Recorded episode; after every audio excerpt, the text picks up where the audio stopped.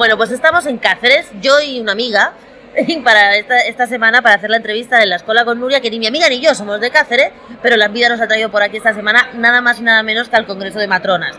Estoy con Maribel Castelló, que es vicepresidenta de la Asociación Española de Matronas. Maribel es mi amiga y es una de las mujeres más sabias que yo conozco sobre el tema de la maternidad. Maribel, muy buenas, gracias por estar con nosotras. No, buenas a ti, Nuria, y gracias a ti por tenerte aquí, porque, a ver, has hecho todo un viaje para poder compartir con nosotros un rato y compartir todo lo que hacemos por el mundo de las mujeres. Yo te digo que es la segunda vez que estoy y seguro que me vuelvo a llevar yo más de lo que traigo. Pero yo te he traído aquí hoy, quiero hablar contigo para hablar de lo, del tema del momento, que es la reforma de la Ley de Derechos Sexuales y Reproductivos, la reforma de la Ley del Aborto, que conoce todo el mundo, porque vosotras las matronas sois las que estáis más en contacto con la maternidad y con las mujeres en el trance de la maternidad, en ese proceso. ¿Qué te parece los inputs que te llegan eh, de lo que se, de básicamente las tres cosas así a grosso modo que tienen que ver con la maternidad y con el derecho al aborto que están llegando? Por ejemplo, el tema famoso esta polémica de la edad del consentimiento, ¿no? Que las chicas de 16 a 18 años puedan abortar sin consentimiento paterno. Vosotras como profesionales de la maternidad, este tema ¿cómo lo veis? Bueno, yo estoy completamente de acuerdo porque la edad sanitaria para cualquier otro tipo de tratamiento médico son los 16 años, tanto para píldora de urgencia como para cualquier otra historia que se tenga que hacer a nivel sanitario. Por lo tanto, esto es un tratamiento más, no es una decisión sanitaria más que tiene que tomar la mujer, por lo tanto entiendo que tiene la libertad y la autoridad como para decidir, en este caso, lo que quiere hacer con esta situación. Pero Maribel, hay que romper un poco los mitos, ¿no? Porque cuando hablamos de las niñas con 16 años van a abortar, parece que es que cada día vayan 25.000 niñas de 16 años a abortar solas. Supongo que esto no es así. No, claro que no es así. Lo que pasa es que algunos padres lo que tendrían que escandalizarse es posiblemente de que su hija no, no confíe en esos padres, porque realmente eh, lo que tampoco me parece que es ni ético, aunque, bueno, sobre todo ético, es que los padres o algunos padres obliguen a sus hijas a tener ese hijo, porque si no estás preparada a los 16 años para ser madre mm, me parece que también es un absurdo, ¿no? No poder, Es una cuestión de violencia. Sí, claro, es una cuestión de violencia, obligar, que los padres obliguen a tener ese hijo, porque mm, no podemos pensar solamente en esa mujer, tenemos que pensar en ese futuro hijo, ¿no? Porque además el embarazo en una mujer adolescente es un embarazo de riesgo. Eso no lo sabe mucha gente. No, eso no lo sabe mucha gente, pero ya lo digo yo. O sea, los dos extremos, como tener hijos a una edad muy adulta o tener hijos adolescentes o preadolescentes, porque estamos viendo niñas de 15 años, eh, es una violencia total y absoluta y eso me parece que, está muy bien que lo hayan regulado ya de una vez. Hay otro tema que a mí me gusta mucho de esta, de esta reforma, mira que me gustan pocas cosas de las que hacer últimamente, pero esto sí, que es todo el tema de la objeción de conciencia de los profesionales. Sabemos que hay territorios en España, como este donde nos encontramos ahora, en Extremadura, en que las mujeres directamente no pueden abortar. Tienen que hacer miles de kilómetros cientos de kilómetros, ir a sitios donde fuera de su comunidad, fuera de su entorno, a pasar un trance tan doloroso y tan malo como es un aborto. Eh, y sin embargo, eh, nadie no pasa nada. O sea, la, garantía del derecho al aborto no existe en este momento y parece que ahora, con el tema de la objeción de conciencia, así va a ser. Eh, esto de que tenga que haber un registro de objetores de conciencia, ¿vosotras cómo lo veis? Bueno, pues la verdad es que ya era hora, ya era hora que existiera, porque en la ley del 2010 lo único que se recogía era el derecho que tenían los profesionales a objetar, eh, garantizando toda la asistencia, porque eso sí, es un derecho que tiene que ser compatible sobre todo con el derecho de, los pacientes, de las mujeres, de las gestantes, a, a tener una asistencia sanitaria como Dios manda. Entonces, el que era incongruente es que saquen la ley de la eutanasia, donde sí que se exigía un registro de profesionales objetores y que no tuviéramos ninguna ley que registrara también a los objetores respecto a la ley del aborto. Entonces, esto me parece que ha sido un adelanto, que todo profesional tenga el derecho de objetar, porque es un derecho constitucional en el artículo 16, pero también que el sistema garantice la atención a esas mujeres sin tener que desplazarse, pues eso, hacer un doble duelo por la pérdida, porque muchas veces aquí se creen que es que la gente, las mujeres abortan como si nos fuéramos a tomar un café, y va a ser que no, va a ser que muchas mujeres se ven, por desgracia, eh, tener que ser, eh, pasar por este proceso cuando hay interrupciones, puede, puede ser por malformaciones fetales, por incompatibilidad con la vida, o porque corra en riesgo la mujer, y en una semana 23, una semana 24, pues tenga un diagnóstico y la mujer decide abortar. Eso es lo que llamamos las interrupciones legales del embarazo.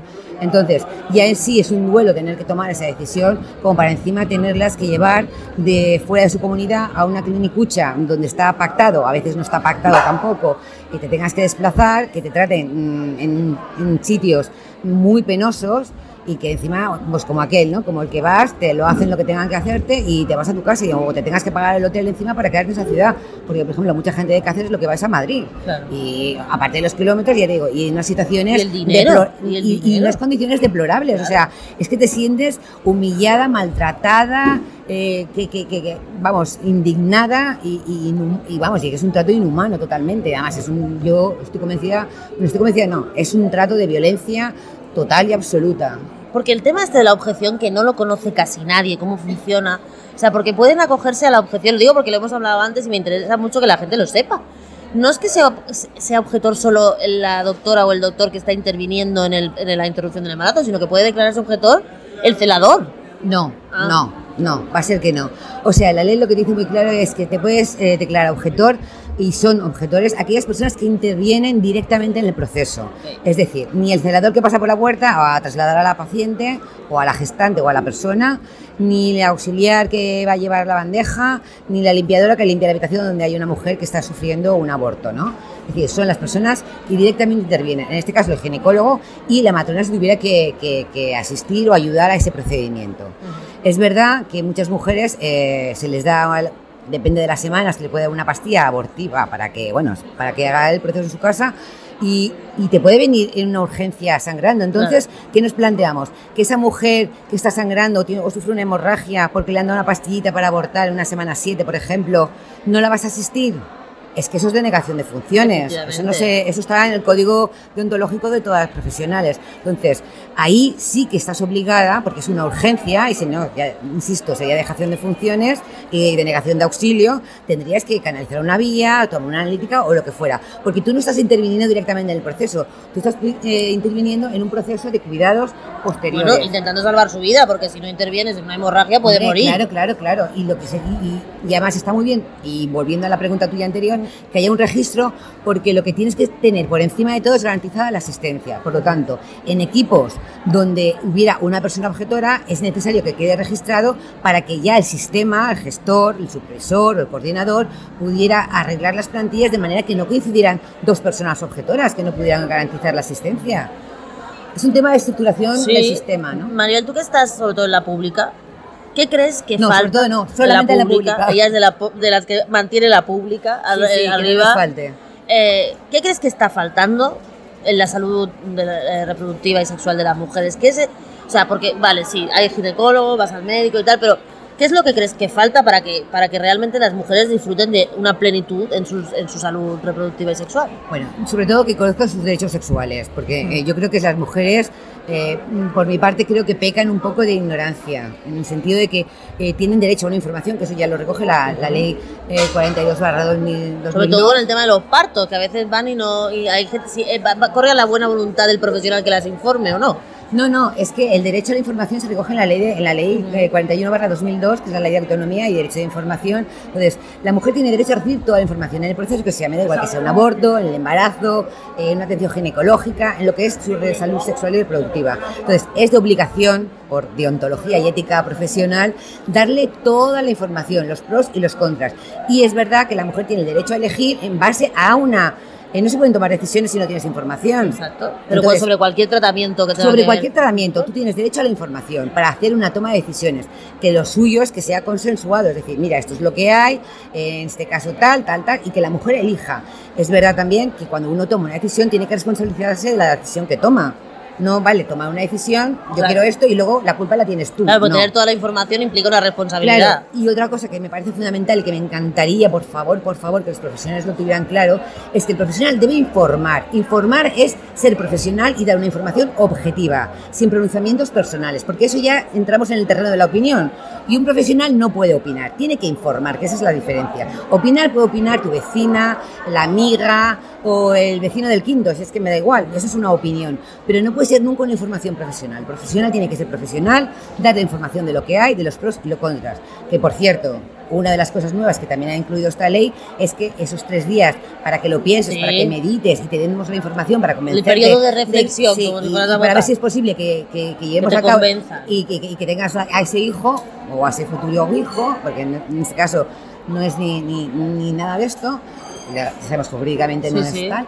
Pero bueno, mm, por lo menos que, que, que, que eso no. O sea, eso ha desaparecido. claro, por eso te digo, por eso te digo que eso es lo importante también. O sea, la que va a abortar lo tiene clarísimo, porque no es una decisión que se tome de hoy para mañana. O sea, eh, habría que ver si es ya, como psicóloga también te lo digo, o sea, habría que ponerse en la piel y ver esas mujeres eh, todo el procedimiento o todo el proceso que pasan a nivel psicoafectivo o psicoemocional, porque eso no, no es una decisión fácil. Entonces, yo no creo que haya ningún profesional que tenga que juzgar ni hacer juicios de valor. O sea, Pero ¿no tiene- crees que en todo esto que me estás explicando, todo lo que tiene que ver con la salud reproductiva de las mujeres, se tiende a infantilizar siempre a las mujeres, como si ellas solas no pudieran decidir, tuvieran que pensar? Claro, pero es que volvemos a lo de siempre, es una cuestión de género. Claro. Es decir, yo no creo que ningún varón, cuando va a hacerse una vasectomía, Lo por que ejemplo, reflexionar tres que decir, días. "No, mira, vamos a va, exactamente, vamos a reflexionar, te lo vamos a explicar, porque para qué te vas a hacer, no es Claro. la cosa que te separara, si quisieras más hijos, esto.